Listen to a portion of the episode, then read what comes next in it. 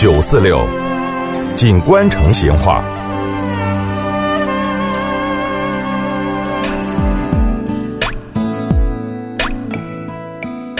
听众朋友，大家好。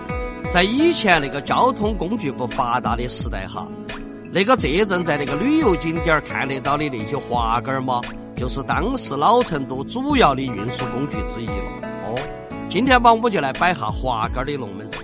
滑杆的一个构成很简单，大家都看到过的，这个我就不摆了。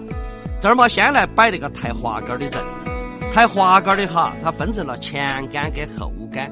那个时候道路条件又撇，路况也复杂，抬后杆的人呢，那个视线哈，一般都遭坐滑杆的人挡到了。那么要晓得前头的路况，那咋个办呢？那就要靠抬前杆的报路了。前头报完了过后，后头的要应答一声，两相呼应嘛，才不得扯拐。抬滑杆儿的这一抱一打哈，非常押韵，久而久之就形成了一种行话了。我这儿嘛，给你举点例子。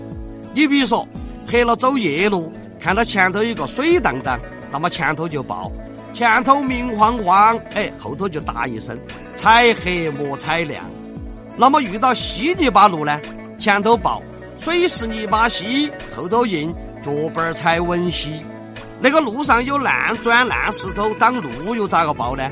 元宝挡路，后头一打大跨一步，嘿。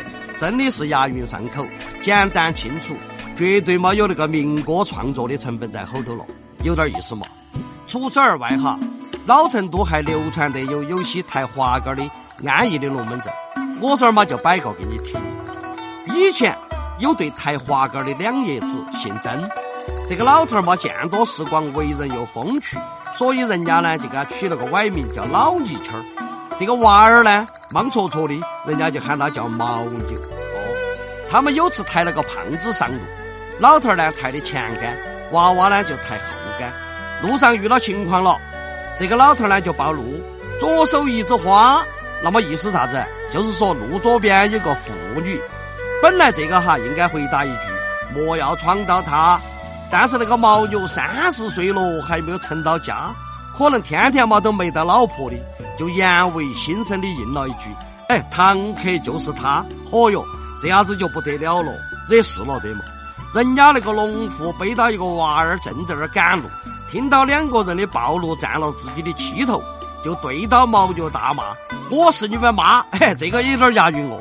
牦牛平时的嘴巴早就是练出来了的，马上就还了一句：“你是母夜叉。”嘿，跟到老泥鳅儿，哎，也不懂事，也接了一句。我儿，你莫怄你妈！嗨呀，农妇这个时候才晓得两个人是两爷子，觉得自己吃亏了，就骂了一句：“大火烧你家！”嘿，这下子牦牛毛了，回了一句：“烧垮莫婆家！”农妇气毒了，马上骂一声：“得了麻脚瘟，两个脚杆趴！”哎呀，农夫这句话就见血了的嘛，切就夺到那两爷子的心肝儿上。可能大家不晓得哈，这个抬滑杆的哈，哎。卖的就是个脚力，最忌讳哪个骂他的脚杆怕，哦，够疼了。毛牛正准备回嘴，结果那个老泥鳅儿哈，毕竟他是见过世面的，觉得这样子骂去骂来呢，可能要惹祸，马上就改口了，就说了一句：“大家同一路。”。这个牦牛看到老头儿软了，也知趣的接了一句：“过河要搭桥。”这样子两边的气氛嘛才好了点儿。他又说了一句。再花莫再吃，老头儿跟到又接了句：“得理把人饶。”这样子嘛？马上就化干戈为玉帛了。两爷子就说说笑笑的就上路了。好，今天华哥的龙门阵嘛就摆到这儿，再会。成都的味道，耶，硬是有点长哦。